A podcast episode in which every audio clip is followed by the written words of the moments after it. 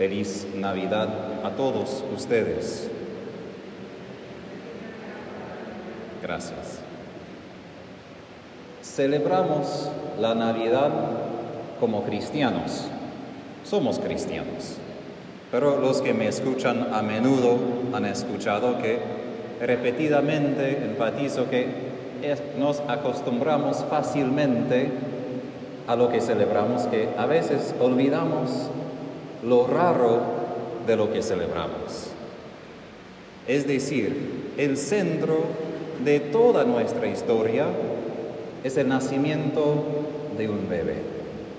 Obvio que tenemos la fe, este bebé no es cualquier bebé, es el niño Jesús, Dios y hombre verdadero. Pero quiero empezar con la lectura del Evangelio para dar otro contexto a lo que celebramos esta noche como si fuera la primera vez. La primera vez cuando esto pasó en la realidad de la historia y no simplemente como celebramos hoy en Piñero, en Avellaneda o yo, por ejemplo, en Estados Unidos, en Texas. Aunque me quejé antes de la misa que celebrar la Navidad con 32 grados de temperatura es para mí una blasfemia, no, no, no puede ser. Necesito frío. Empezamos la lectura del Evangelio con la mención del emperador Augusto. Por nosotros es una figura de la historia, pero en ese tiempo hay que recordar, este fue el hombre más poderoso en el mundo. Hoy hablamos de personas que tienen mucho dinero, por ejemplo de Estados Unidos, de Bill Gates, de Microsoft, de, de otras personas que tienen capacidad de hacer cosas en el mundo. En su tiempo fue Augusto, que gobernaba todo el mundo conocido y que tenía un ejército que guardaba la paz romana, que no fue una paz pacífica, fue una paz de que si tú rompes mis leyes, yo voy a enviar mi ejército y derrotaré toda tu ciudad. Entonces, él mandó, y empezamos con esto porque Jesús nació en un contexto muy concreto, no es un mito, no es que, bueno, en, en algún tiempo, pero desconocemos cuándo Jesús nació, no. Nació bajo este emperador. Y cuando él mandó que todos vayan a sus ciudades por un censo, y aquí entra Jesús. Aquí entra José, que pertenecía a la familia de David, y María, que salieron a Belén. Si pudiéramos ver a ellos en su viaje, quizás si tuviéramos la fe como tenemos hoy, pudiéramos ver algo diferente de ellos, su paz, su oración, su sentido de la presencia de Dios. Pero desde lo exterior, probablemente no podríamos darnos cuenta de mucha diferencia. Eran una familia de entre muchas saliendo a Belén. ¿Y qué pasa? Llega el momento cuando María tiene que dar a luz y es muy normal. ¿Qué hace una mamá con un bebé? Lo pone en pañales, lo acaricia y empieza el momento de intimidad entre mamá y hijo. Y de repente aparece un ángel. Y ahí el ángel anuncia que el verdadero emperador, el verdadero rey, no es Augusto, no es el emperador romano, no es el que tiene poder con ejércitos, sino este niño. Qué extraño, porque si necesitamos cambiar el mundo, pensamos muy prácticamente, necesitamos dinero, necesitamos poder y necesitamos personas. Y aquí recibimos una noticia. La salvación ha llegado en un bebé.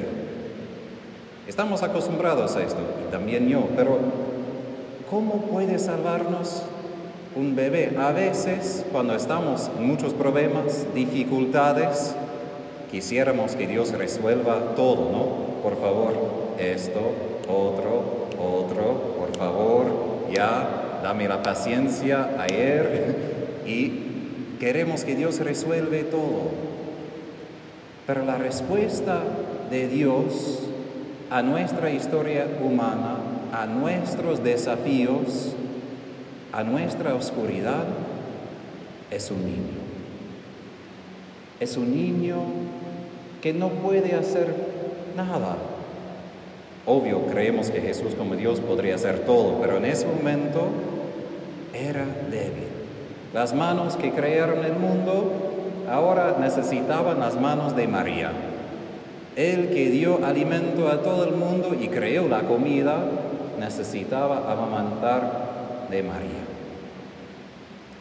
Nuestra salvación primero consiste no en resolver problemas, no en tener poder a crear simplemente un mundo nuevo. Nuestra salvación primero consiste en qué? La presencia de Dios. Que Él se ha puesto en medio de nosotros. Si soy honesto, como he dicho a veces, la respuesta de Dios a todos mis problemas parece no tanto lo que quería, a veces quisiera otra. Pero lo que más necesitamos en este mundo no es más poder, más soluciones prácticas, es la presencia de amor. Y no es por acaso que Dios quería entrar en este mundo como bebé, no solo porque eso es el comienzo de la vida humana, sino porque un bebé manifiesta parte de lo que es amor. El amor que es Dios, el amor que salva al mundo, es el mismo amor que después se puso en el crucifijo.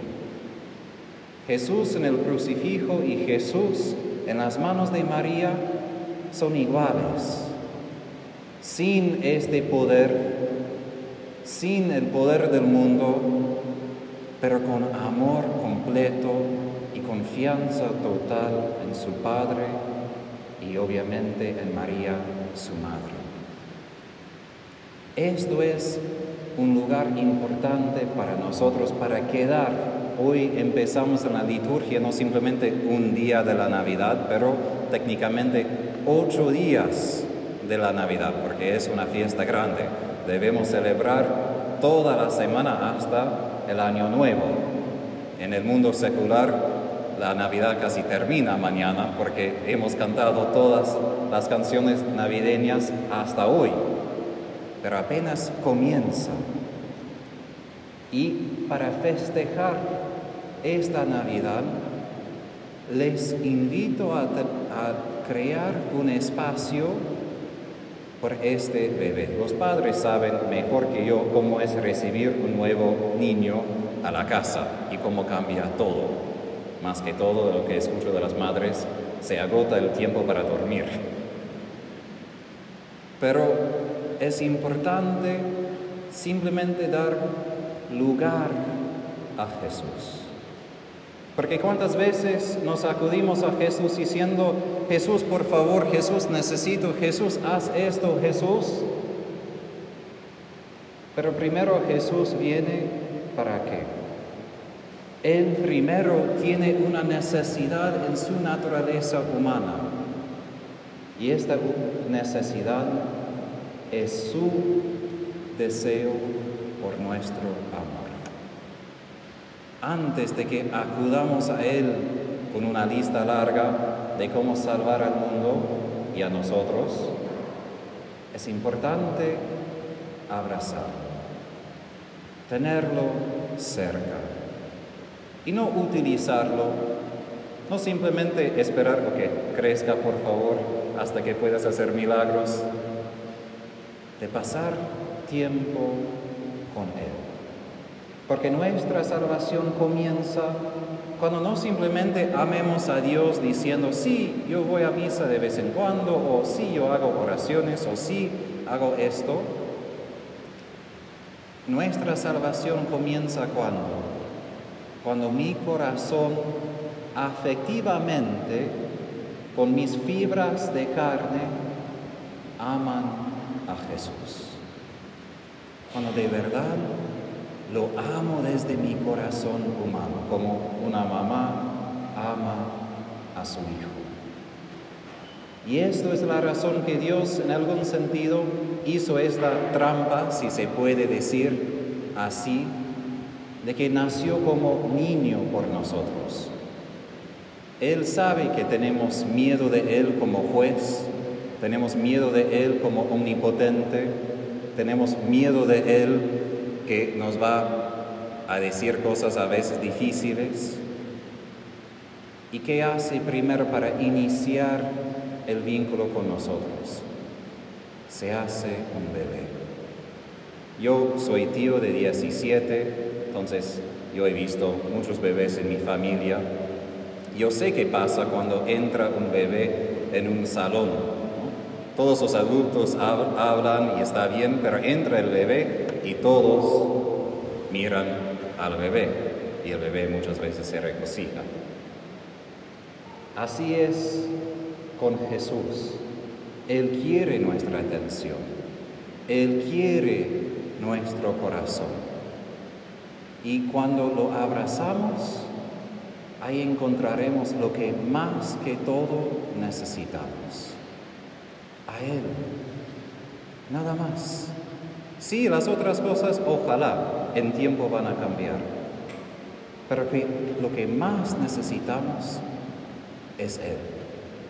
Y por esto cuando comulgamos hoy, cuando recibimos a Jesús en la Santa Comunión, invito que ustedes se den cuenta de quién, sobre quién van a recibir en esta comunión.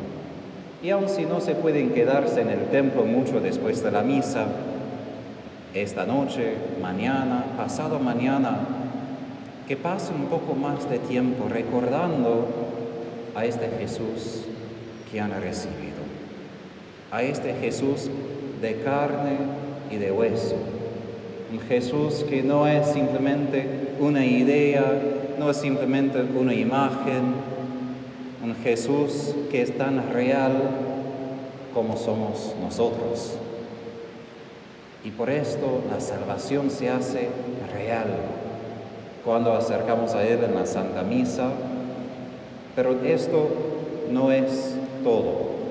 He hablado más que todo sobre nuestro vínculo con Dios. Pero en la Navidad aprendemos a través de Jesús de reconocer a Dios a través de un rostro humano.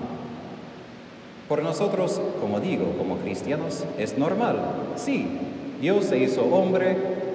¿Qué, ¿Qué es raro en esto? Esto no es normal. Dios no tuvo que encarnarse, no tuvo que bajarse a hacerse humano. Y si soy honesto, si yo la primera vez, si yo estuviera entre los pastores y alguien me dijera, mira Tadeo, hay un niño, nació y es Dios. No sé si inmediatamente lo creería. Yo diría, ok, ¿de verdad puede ser? ¿Cómo es que Dios se hizo un bebé? Pero esto es lo que Dios ha hecho. Él se ha bajado y en un rostro humano lo podemos reconocer. Y ahora el desafío es, ¿puedo reconocer a este Dios en mis hermanos? Puedo reconocer a este Jesús, no simplemente en mi familia, aunque a veces aún esto cuesta, pero en cada persona, porque el rostro de Jesús se refleja en todos. Y para celebrar esta Navidad, para poder abrazar a Jesús, no podemos faltar de abrazar a los demás. No podemos faltar de poder amarlo en nuestro prójimo, porque para sentir todo su amor, toda su presencia, necesitamos a todos nuestros prójimos. Y como digo, no solo a los que nos caen bien, también a los que no nos caen bien, porque de todos modos son imágenes de Jesús. Hoy recordamos y vivimos ese misterio de la Navidad ese misterio en algún sentido raro, porque no es normal, pero un misterio que tenemos el privilegio de vivir de vuelta, de abrazar a Jesús, de recibirlo en la comunión y de abrazarlo y recibirlo en nuestro prójimo. Feliz Navidad a todos.